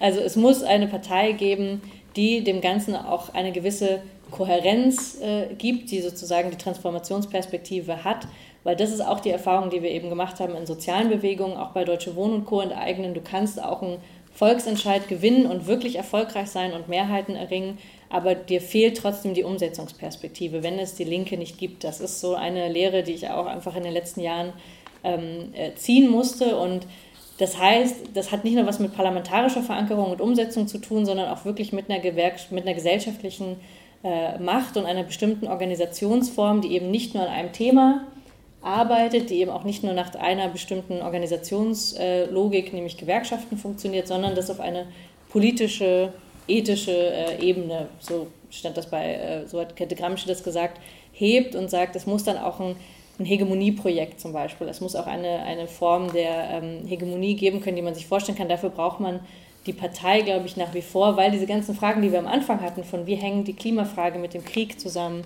mit der Ausbeutung und der wachsenden Ungleichheit, das ist etwas, das können einzelne andere Akteure, soziale Bewegungen gar nicht so adressieren und die laufen dann parallel, sondern es braucht einen Akteur, der das eben zusammenzieht. Und da würde ich halt sagen, das ist weil so meine mein Reflexionsprozess in diesem Buch und auch insgesamt im Leben, ähm, zu sagen, okay, dann muss es eine Partei geben, die das tun kann. Und es ist eine wahnsinnige Tragödie, wenn es sie nicht mehr gibt in Deutschland. Also nicht nur für uns hier aus selbst, äh, aus egoistischen Gründen, sondern eben auch für äh, viele andere, wenn es keine deutsche linke Partei gibt. Deswegen würde ich immer noch am Ende sagen, ähm, und das äh, ist bei, hören dann ganz viele Linksradikale nicht so gern oder andere aus der gesellschaftlichen Linken, die sagen, hm, brauchen wir eine Partei? Ich glaube, jetzt in dem Moment, wo es um ihre Existenz geht, merken wir schon, dass es sie braucht. Frank, du hast viel gesehen, ja. wenn ich das sagen darf. du hast schon viele Parteien kommen und gehen viele sehen. Viele Parteien kommen, groß werden, klein werden sehen. Ich meine, die äh, Deutsche Kommunistische Partei hatte meines Wissens nach in Hamburg zum Beispiel doppelt so viele Mitglieder wie die Partei Die Linke jetzt. Ja. Mhm. Also nur als Zustandsbeschreibung der mhm. gesellschaftlichen Kräfteverhältnisse. Mhm. Naja, und sie hatte, hatte äh, fast so viele Betriebsräte wie, äh, wie die Partei Die Linke Mitglieder hat, also auch mhm. vor Ort. Trotzdem, jetzt darf man sich da keine äh, äh Illusionen machen. Also mhm. ich stimme mit dir da in dieser Einschätzung 100 Prozent überein. Wir stehen aber im Moment vor einem Scherbenhaufen, äh, was also dieses politische Projekt der Partei betrifft. Ähm, was meine eigenen Erfahrungen betrifft, äh, ich merke an mir selbst, dass ich, ohne dass es mir sehr weh tut, mich ziemlich zurückziehe. Was ich auch nicht optimal finde, äh, aber ich wüsste jetzt im Moment, ich habe so das Gefühl, das Ding ist jetzt die Spaltung. Also erstmal diese. Spaltung ist, ist gelaufen. Vielleicht irgendwann, dass man sagt, Gott sei Dank ist sie gelaufen.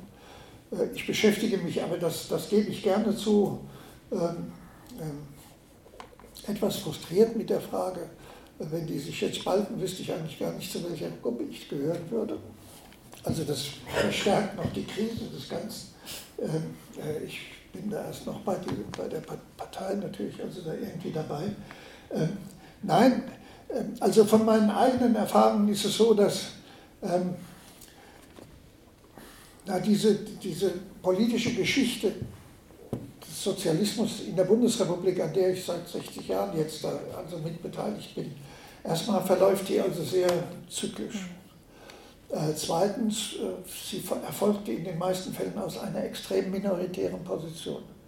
Also wir sind eine kleine radikale Minderheit, haben wir mit Lust gerufen. Äh, wenn wir auch Bürger erschrecken wollten, das war aber mehr noch die 68er-Konstellation. Wir haben allerdings auch immer wieder, wenn ich sage, es verläuft zyklisch, dann haben wir immer wieder Phasen gehabt, in denen wir das Gefühl hatten, dass wir oder auch wussten, wir kommen aus dieser extremen Isolation raus. Extrem in der Zeit des Kalten Krieges, des Adenauer-Regimes, KPD-Verbot. Die äh, SDS, dem ich angehörte, war aus der SPD ausgeschlossen. Dann hat er sich aber sozusagen entwickelt. Und auch das Modell, ich meine, das wäre jetzt historisch, das will ich jetzt gar nicht so äh, ausbreiten. Aber wir haben ja in der Mitte der 60er Jahre das Projekt der Gründung einer linkssozialistischen Partei diskutiert im SDS und haben dann auch Ansätze, äh, also wir haben uns dann getroffen und haben eine große Konferenz in Offenbach gemacht, aber da waren wir schon wiederum gespalten über das Projekt. Das müsste man im Einzelnen klären. Naja, das hing damit zusammen, dass ab der Ermordung von Benno Ohnesorg am 2. Juni 67, äh, wir haben im Laufe Ende 66 angefangen, das Projekt Partei zu diskutieren. Da war die SPD in die Große Koalition mit der CDU gegangen. Das war der Ausgangspunkt des Ganzen. Und, wir hoffen, und in der SPD und bei den Jusos gab es viele Empörungen und so weiter. Und dann kam aber nach 67 der große Aufschwung, jetzt gewissermaßen der Studentenbewegung und der Jugendkinder, äh, Kinder nicht, der Jugendbewegung. Und äh, der dann Oster 68 und der Anschlag auf Rudi Dutschke und so weiter seinen Höhepunkt erreichte. Und da wurde gewissermaßen dieses auch bei Teilen derer, die mit uns da diskutiert hatten, wurde das ähm, äh, Projekt in Frage gestellt. Also ich bin mit Helmut Schauer, der war damals Bundesvorsitzender des SDS, sind wir nach Bremen gefahren und haben mit Heinrich Hannover gesprochen, der auch vor kurzem erst gestorben ist. Äh, der Heinrich Hannover, eine große Figur als Rechtsanwalt, ähm, und haben ihn gefragt, ob er 1967 bei der Landtagswahl in Bremen, also der Bürgerschaftswahl in Bremen, als Spitzenkandidat einer solchen neuen linken Partei auftritt. Das hat er freundlich abgelehnt äh, und wir haben das dann äh, irgendwie auf eine andere Weise haben wir das versucht. Aber wichtiger war, dass wir auch dann die 70er Jahre sind bis heute äh, eine, eine, ein Jahrzehnt, in dem wir als Linke die, die Vorstellung, die Erfahrung, aber auch dann die darauf beruhenden Illusionen hatten, dass die sozialistische Perspektive als Transformation der entwickelten kapitalistischen Gesellschaften des Westens tatsächlich eine reale Chance hat. Und das waren jetzt dann einerseits die Erfolge der äh, antikolonialen und antiimperialistischen Befreiungsbewegungen. Es waren äh, der, der Sturz der Diktaturen in Europa, in Portugal und in Spanien und jeweils im Ergebnis von breiten Massenbewegungen, grob gesagt, von Arbeitern und Studenten. Äh, und die äh, ja, die starken Einfluss kommunistischer und sozialistischer Parteien äh, in diesen Ländern. Äh, es war die Erfahrung mit Chile, es war der Aufstieg des PCE in Italien, der Eurokommunismus in den 70er Jahren hat ja auch sozusagen äh, diese Perspektive eines eigenen Weges der Transformation in entwickelten Staaten auf der Basis jetzt auch der bürgerlichen Institutionen, der parlamentarischen Demokratie und so weiter, auch natürlich mit viel Kritik. Aber das waren sozusagen und ja, dass ich als Marxist eine Professur bekommen habe, war natürlich auch äh, ein heutzutage unvorstellbarer. Sieg einer Bewegung. Tausende Studierende haben da im Audimax äh, gesessen. Der Richard ist ja auch da. Wir haben das ja äh, in großen Massenveranstaltungen, also ich erinnere mich, ja, dann höre ich aber auf mit historischen Geschichten, an eine große Veranstaltung, das war zum glaube ich, zum 150. Geburtstag von Lenin oder sowas im Audimax der Philipps-Universität Marburg, wo fast 2000 Studierenden saßen. Und im Podium saßen, ähm, äh, saß, saß, äh, saß ich, Professor, und dann wurde vorgestellt, Professor Dr. Josef Schleifstein, Direktor Instituts Marxist-Institut Brausen, Beifall. dann kam aus der, aus der DDR, wer war das? Ich, es war, glaube ich, Erich Hahn, Professor Dr. Erich Hahn brausender Beifall. Professor Dr. Iring Fetscher aus Frankfurt.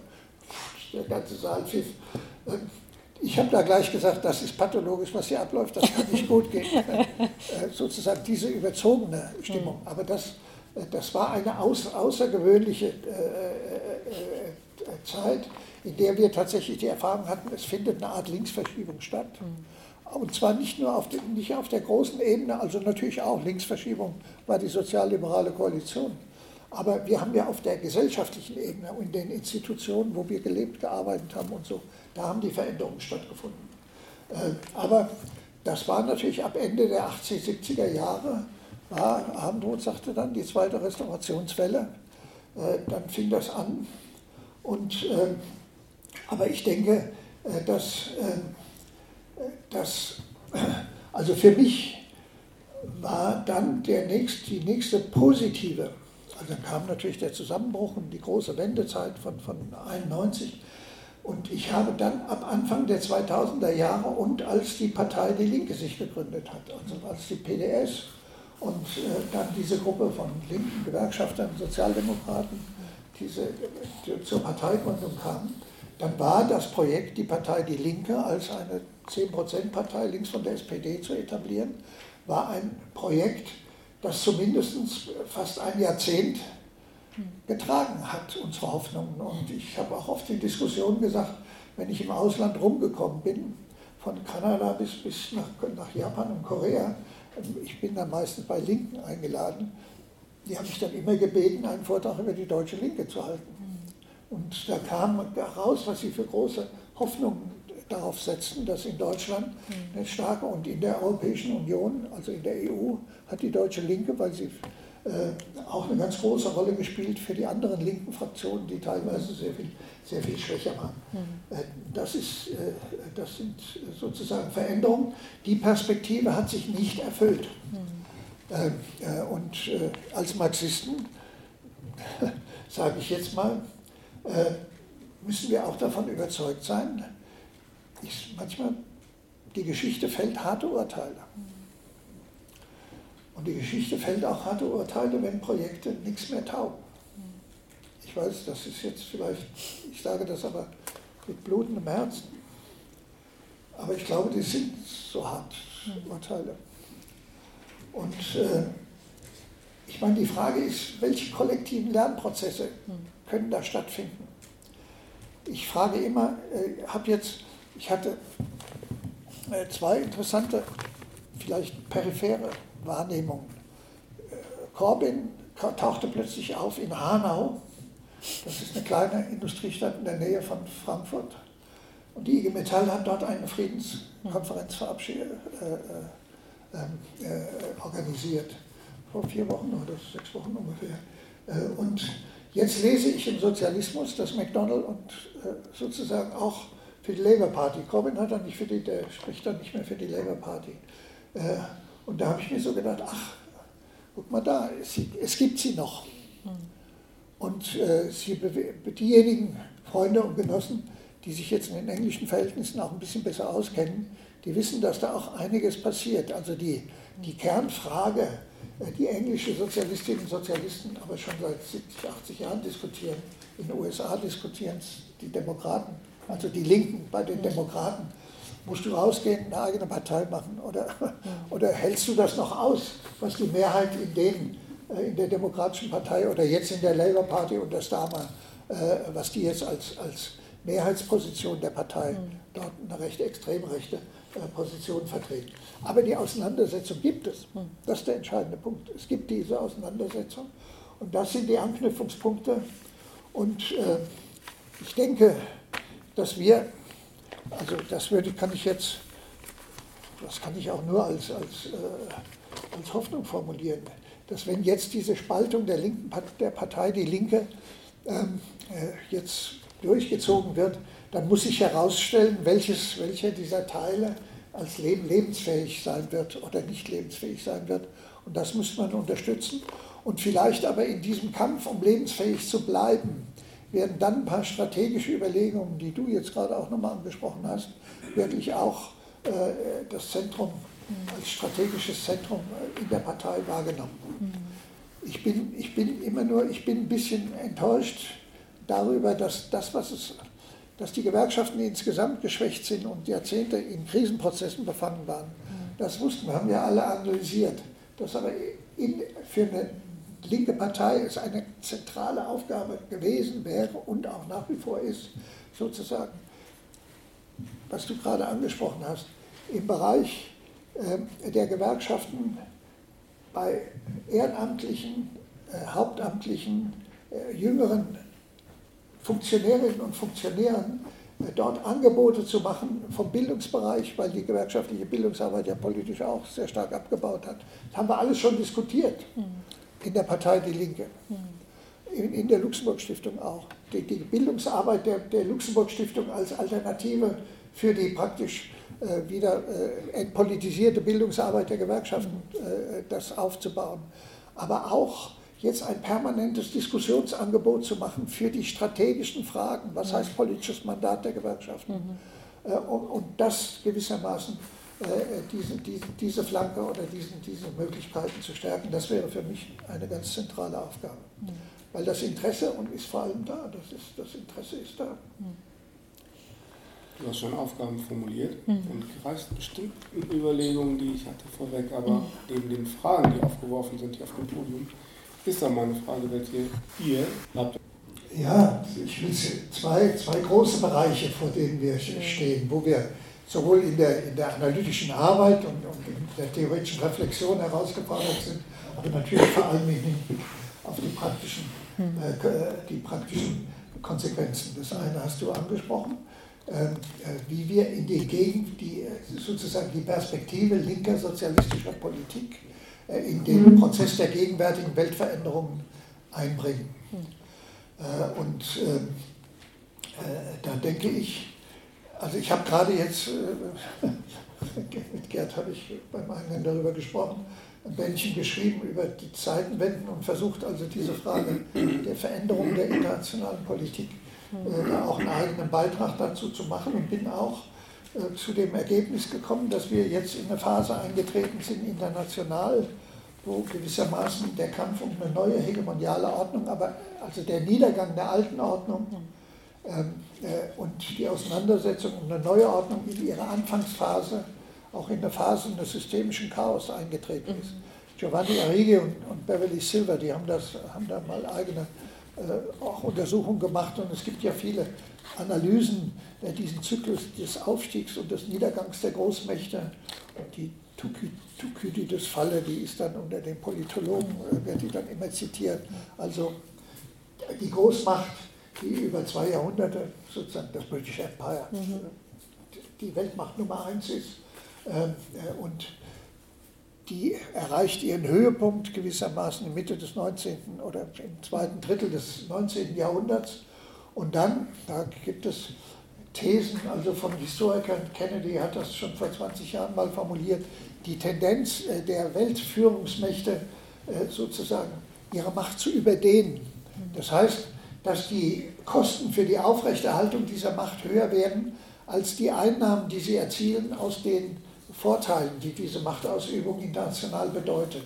Also diese Überdehnung führt dann dazu, äh, dass vor allem im militärischen Bereich und auf der ökonomischen Analyse, Giovanni Arrighi hat das immer, immer im Mittelpunkt gestellt, dann verselbstständigt sich die Finanzexpansion gegenüber der Realakkumulation in den jeweiligen Ländern und, äh, und Finanzkrisen werden dann bestimmen. Das, also das müssen wir überprüfen, aber erscheint zumindest erstmal auch als eine Art plausible Hypothese, dass wir in so eine Phase eingetreten sind, in der also diese ähm, äh, äh jetzt Rivalität, also Aufsteigen von den USA geführt, der Westen im Niedergang, auch das muss man diskutieren, das ist, äh, ist, noch, ist noch nicht unbestimmt. Das Gesetz, also der Sam Gindin, der mit Leopanitsch dieses Buch über das American Empire geschrieben hat, auch im Jacobin, hat er, vertritt er nach wie vor die These, dass die USA, das American Empire, nach wie vor eher stabil und expansiv ist.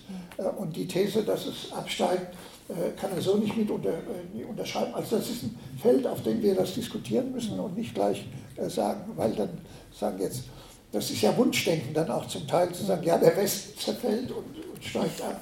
Und ich würde nicht so gerne, sagen wir mal, im, im kaputtgehenden Westen äh, miterleben, wenn gleichzeitig barbarische Verhältnisse bei uns irgendwie auftreten als Folge dieser Entwicklung. Sondern da ist ja die Frage der, der Alternative.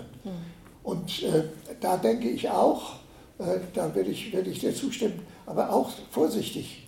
Ähm, äh, die, also der Konrad Schuler vom Münchner ISW hat gerade einen Bericht für die Münchner geschrieben. Der, der sagt jetzt, die neue Konstellation ist der Krieg der Armen gegen die Reichen. Da wäre ich schon ein bisschen vorsichtig. Ähm, äh, und vor einem Jahr, als in Elmau diese Konferenz war, äh, Scholz rief da G7 zusammen, hat in Beijing äh, BRICS mhm. getagt. Und dann auch, auch per Zoom haben die getagt. Ja, da wurde ein Bild da, rübergegeben. Da haben sich die Hände gehalten. Xi und Putin natürlich, mhm. aber dann Bolsonaro, der war, da war Lula noch, noch nicht gewählt, und der Herr Modi aus Indien. Und da hat man so das leichte Schaudern vielleicht bekommen. Sagen wir, also, also das heißt, auch diese Konstellation, die möglicherweise geeint ist in diesem Interesse, erstens westliche Hegemonie in Bezug auf die Regelordnung, die unsere Außenministerin abschürt. Das heißt, dass der, der Westen die Regeln festlegt wie die Weltwirtschaft äh, funktioniert und die Weltpolitik funktionieren soll, dagegen sich zu wenden. Da bilden sich breite Konstellationen. Und das Zweite ist die Attraktivität des chinesischen Angebotes, das mit der Seidenstraße zusammenhängt. Das Lieblingswort von Xi äh, ist Win-Win. Das ist eigentlich aus der Geschäftssprache der Kapitalisten, also dass wir alle immer nur Win-Win-Verhältnisse äh, machen. Aber die chinesische Führung äh, vertritt, wie ich denke, auch, auch, auch durchaus erfolgreich äh, dieses, dass sie im Unterschied zur westlichen Entwicklungspolitik oder wie auch immer, äh, dass sie bilateral zwischen den Staaten Projekte, große Projekte mhm. organisieren. Ich soll nicht so lange reden. Nein, nein, alles gut. Doch. Nein. Also, ja. also aber. Es war, noch nicht die, es war noch nicht die rote Karte, es kam ja auch keine gelbe. Gut. Nur zwei aber Sätze. Zum Punkt. Sich als Linke auch in den, Kapital, in den Kapitalmetropolen mhm. sozusagen auf diese Perspektive mhm.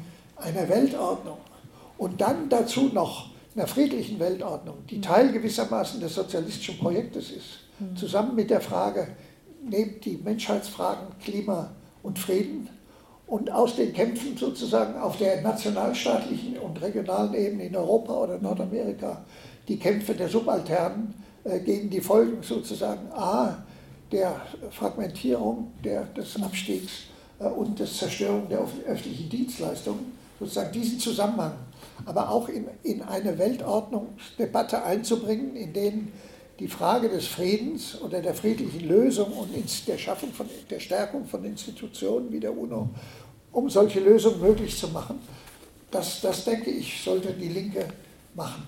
Was problematisch wäre, deswegen habe ich den Konrad-Schuler erwähnt, den ich sehr schätze, den Konrad, das ist jetzt keine furchtbare Kritik wie in alten Zeiten, ähm, wäre, dass wir so ganz schnell, wir brauchen, das brauchst du natürlich in der Politik, du brauchst ja so Identifikation.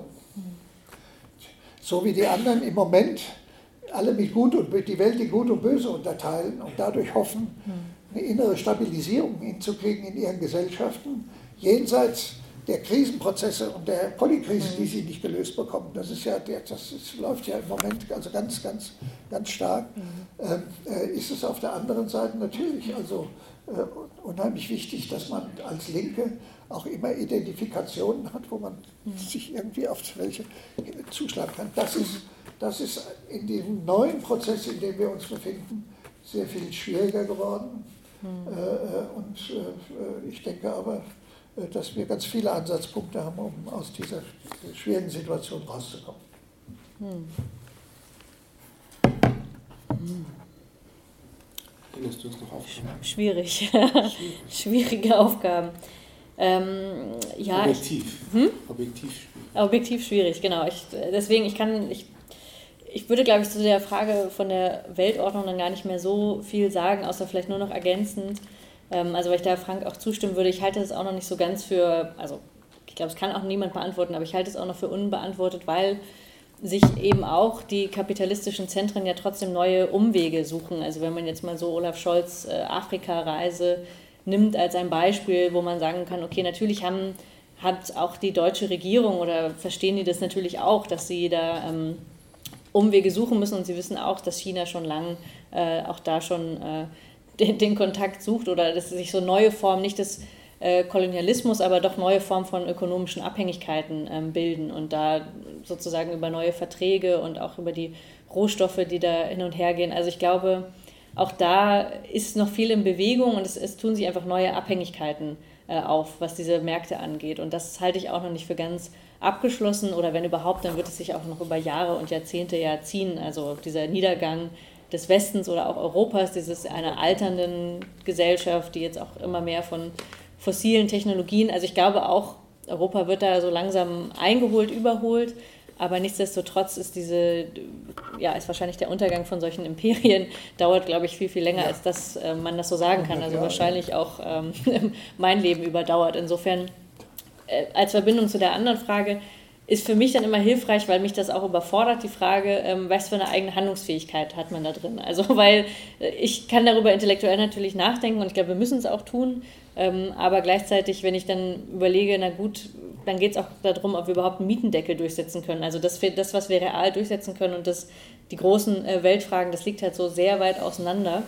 Und ähm, deswegen will ich mich nicht auf die eigene Handlungsfähigkeit so beschränken, aber schon überlegen, wir sprechen jetzt über eigentlich die Existenzkrise auch der Linken und müssen uns dann ja schon fragen, wenn an irgendwas an Marios Thesen stimmt, dass wir uns zehn Jahre in der Defensive befinden, dann brauchen wir sozusagen über die, diese ganz großen Fragen, können wir darüber nachdenken, aber haben eigentlich keine gesellschaftliche Macht daran, irgendwie was zu ändern oder das sozialistische Europa auszurufen oder sonst irgendwie was. Also da sind wir dann weit davon entfernt. Deswegen bin ich eher nochmal ähm, bei der Frage der ähm, Genossin, was jetzt auch die Sozialistische Partei oder die Aufgaben ähm, angeht, meine ein bisschen einfache Antwort ist dann immer die politische und organisierende Praxis. Also da bin ich vielleicht nicht so sehr bei Peter Hacks, aber dann vielleicht ähm, zumindest bei einer ähm, ja, sehr äh, praxisorientierten, äh, ja, was äh, Politikansatz ist soweit. Also deswegen habe ich mich ja auch dafür entschieden, nicht weiter nur darüber zu schreiben, weil ich glaube, wenn wir alle uns auf den Status von intellektueller Arbeit zurückziehen, dann ähm, ist es halt auch ein bisschen schwierig. Also das allein ähm, reicht dann wahrscheinlich auch nicht. Und diese Konstituierung des, äh, des Subjekts, wie du es nennst, also Frank hat es ja schon angedeutet, in den gewerkschaftlichen Kämpfen und in den Auseinandersetzungen findet das eben statt, aber es ist halt zum Teil, läuft es nebeneinander und es ist noch so sehr ähm, inkohärent. Und deswegen meine ich, diese organisierende Praxis ist schon eine, ist schon eine wichtige, also auf konkrete Machthebel hin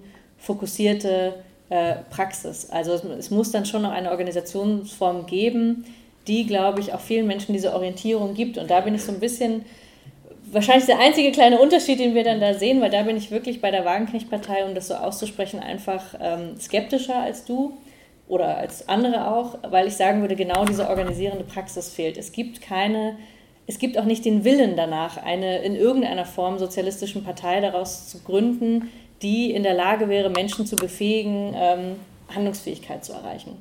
Und das ist einer, finde ich, der entscheidenden Schwerpunkte, den eine sozialistische Partei von einer bürgerlichen Partei auch nochmal unterscheidet, zu sagen, eigentlich geht es darum, auch die Einzelnen zu befähigen, ähm, über sich hinauszutreten und eben selbst äh, politisch, ähm, organisatorisch tätig zu sein. Und das ist das, was, was sie explizit nicht wollen, weil es nur um Identifikationsfiguren und um Politik in dem Sinne geht, Wahlen zu gewinnen und dann womöglich in Regierungen oder im Diskurs oder wo auch immer äh, so tätig zu sein. Und das ist nochmal was ganz, ganz anderes, als wirklich Menschen zu organisieren.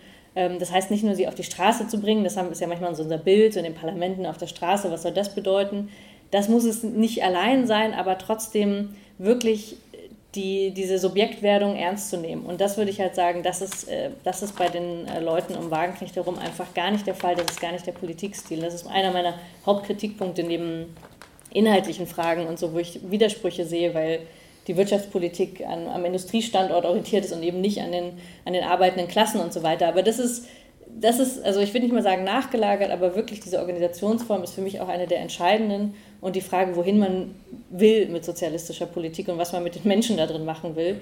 Und wenn diese Konstituierung des revolutionären Subjektes oder politischen Subjektes gar keine Rolle spielt, dann ist das für mich äh, schon von vornherein als politisches Projekt eigentlich gescheitert.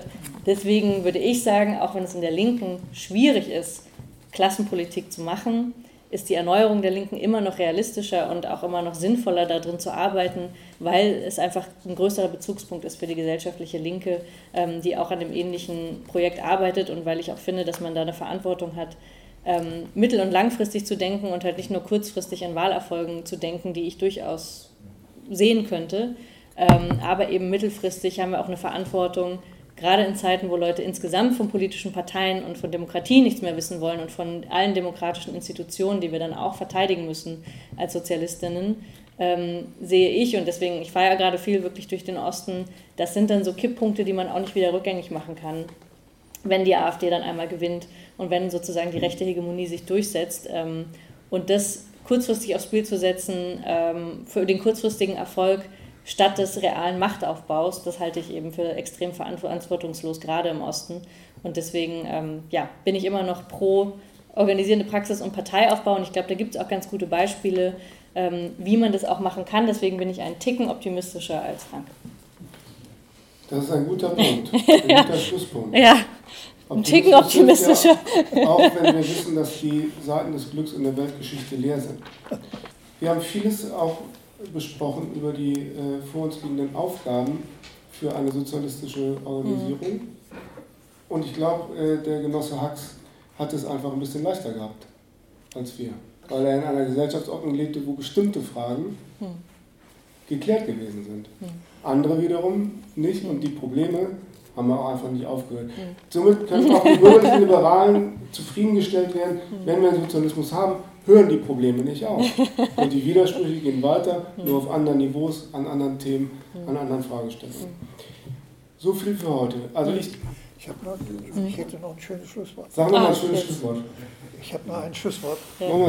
Friedrich Engels. Oh ja, gut. Im Jahr 1853 auf Friedrich Engels ging im Jahr 1853 auf die Niederlage der Revolutionspartei im Jahre 1848 ein.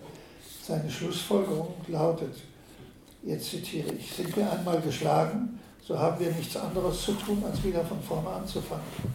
Und die wahrscheinlich sehr kurze Ruhepause, die uns zwischen dem Schluss des ersten und dem Anfang des zweiten Aktes der Bewegung vergönnt ist, gibt uns zum Glück die Zeit für ein sehr notwendiges Stück Arbeit, für die Untersuchung der Ursachen, die unweigerlich sowohl zu der letzten Erhebung als auch zu ihrem Misslingen führten.